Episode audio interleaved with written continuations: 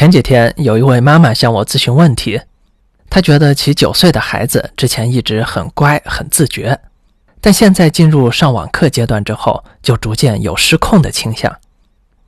因为学校布置很多微信作业，而且很多作业呢需要孩子自己查询网络资料，所以他给了孩子一部手机使用。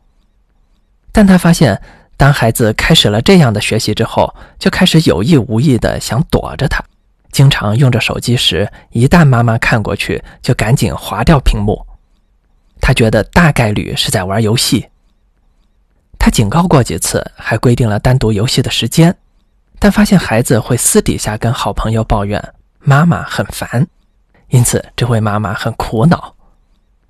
类似的，还有更多的家长也向我咨询，在目前的网课自学情况下，如何控制孩子使用手机的相关问题。有问彻底禁止手机合不合适的，有问如何禁用微信小程序的，有问如何在不禁用的情况下提高孩子的自控力的。关于这个话题，我们以前曾经多少涉及过，在这里就这个特殊时期再来探讨一下。我觉得，如果能简单的一禁了之，那它就不是问题了。无论从沟通工具的角度，还是从多媒体远程学习的角度，又或者考虑到将来本来就离不开手机，不如现在适应的角度来看，摆在我们面前的都不是禁不禁用的问题，家长面临的其实是怎样合理使用，以及在孩子自控力发展还不足的时候，怎样帮助他的问题。就此，我在与那位家长的沟通中，直接尝试指导了这位妈妈怎样使用 FCTE 沟通方法。并综合使用各种内控原则与孩子沟通，其效果呢也令人满意。在这里与大家分享，我们的 FCTE 第一步是过滤，也即是先过滤掉情绪与主观因素。所以，我对这位妈妈的第一个建议是，不要马上就火急火燎的去质问孩子，而是多等一天，先想好自己打算解决什么问题，用笔写下来。并去掉其中的主观因素。我让这位妈妈先画一个表格，分别用原因、现象、后果、期待、方案五项来分类。其中原因和方案两项空着，等到沟通当场去写；其余的提前写好。这位妈妈写出了这样的反馈给我：原因留白，现象孩子上网课时偷玩游戏，后果。妈妈不放心，担心孩子沉迷游戏，成绩下滑，而妈妈的不信任态度呢，又导致了孩子的反感。期待孩子认真学习，大家互相信任。方案留白。在与我沟通之后，我建议这位妈妈把现象重新描述一下，描述为孩子能完成老师布置的网络作业。但时不时发现孩子会隐藏手机屏幕躲着妈妈，有可能是在玩游戏。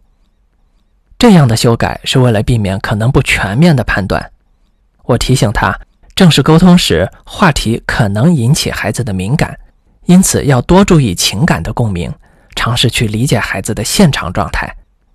同时要注意不要急于得出结论，最好是从描述事实开始，就要注意每一步都和孩子达成一致。然后在达成共识的基础上，一步一步地寻找解决方案。他当时也问我，自己感觉不去检查孩子有点不放心，因为孩子还小，也不可能有那么长时间的自控力。这种情况下，到底用什么方式改进比较好？我的回答是，可以考虑就像平时上课一样，每个小时有一刻钟的课间休息，一起锻炼一下呀，晒晒太阳啊，也问问刚才的学习进展呀。这样做虽然不算是检查，但却让孩子的时间分配更合理。其实客观上会避免孩子沉迷游戏。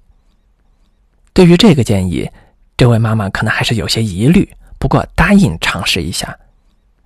另外呢，我也希望他帮忙，尽量把这次的沟通做一个简单的记录，告诉我。准备之后，在第二天，这位妈妈与孩子开始了一场非常正式的沟通。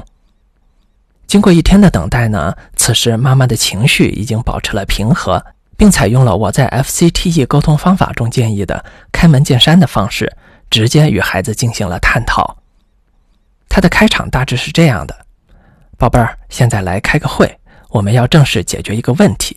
这个问题呢是关于你的手机的。妈妈觉得你是一个自控力比较好的孩子，但可能在手机的方面需要我们一起努力一下。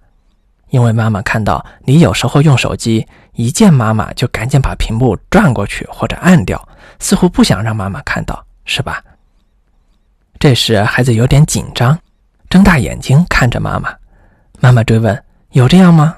孩子犹豫之后点点头。你要知道，这让妈妈有些不开心，因为妈妈会担心你玩游戏耽误学习。而且你看哈，妈妈越不放心，就越会让你觉得妈妈不信任你，你也不开心，这样对谁都不好，是不是？孩子感到了压力，眼眶开始有泪水聚集。妈妈意识到了刚才的话可能有些急了。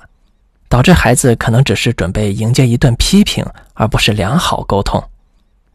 这种状况是需要改变的，得表达一下自己对孩子情感的理解。所以，这位妈妈想起了我提醒过她要达成共识，于是她停下了责备，改为问孩子：“你觉得妈妈刚才说的，你有时候用手机躲着妈妈的情况是这样吗？”孩子先是不说话，后来小声说。我没有只是玩游戏。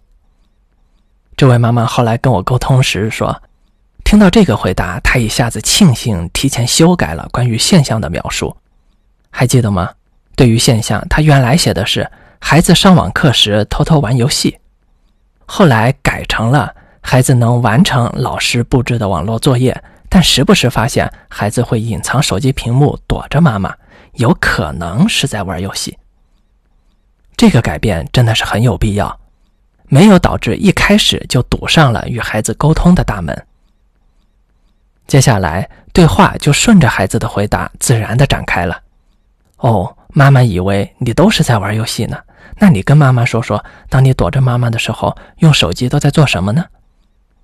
孩子说：“我本来是在学习的，但那些同学老是发微信来约我上线玩游戏，其实我也没有每次都去玩。”妈妈趁热打铁，偶尔也会自己玩一下微信小程序的游戏，对吧？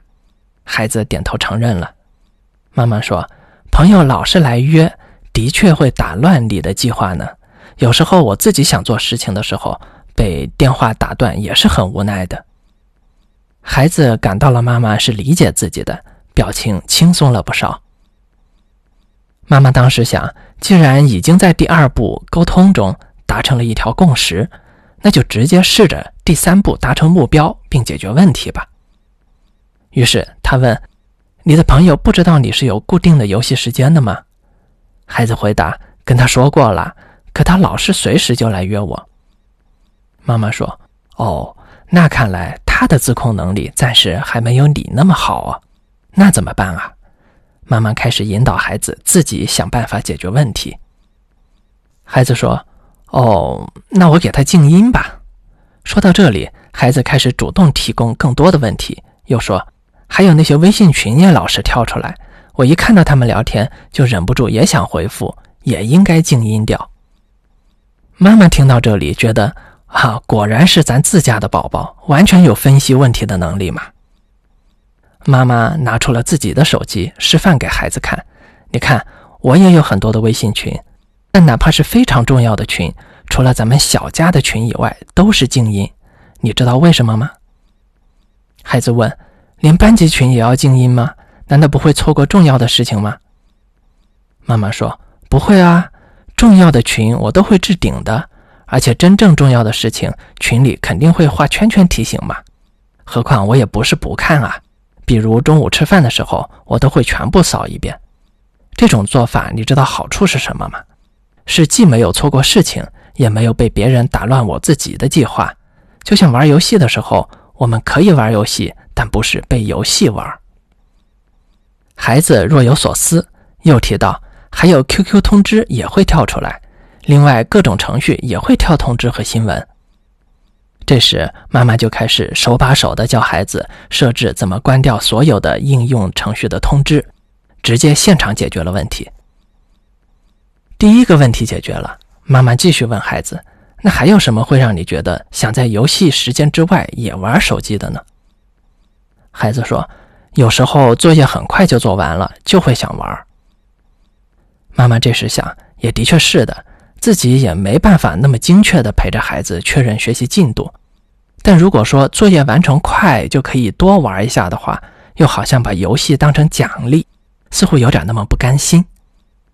而且本来自己也给了孩子单独的游戏时间，再很随机的去添加，似乎不妥。孩子的学习任务其实并不少，之前对于学习时的间隙休息也没有明确规定过。如果都是集中做、集中玩，对身心健康其实也不利。那要怎样做才好呢？妈妈想起我曾经建议过的设置定时闹钟的事情，于是做了一个折中方案。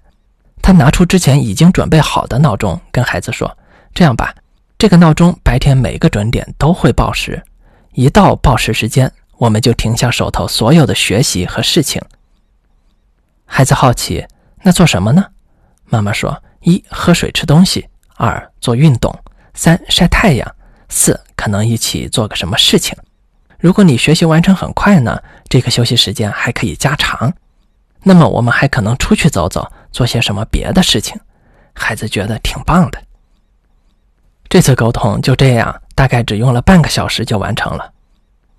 不久之后，这位妈妈就很兴奋地跟我反馈说，当时沟通完，过了大概二十分钟。第一次闹钟就响了，FCTE 的第四步实践得到了展现，孩子超开心的立马跑了出来，一点没留恋手机，然后两人一起做了运动，浇了阳台的花。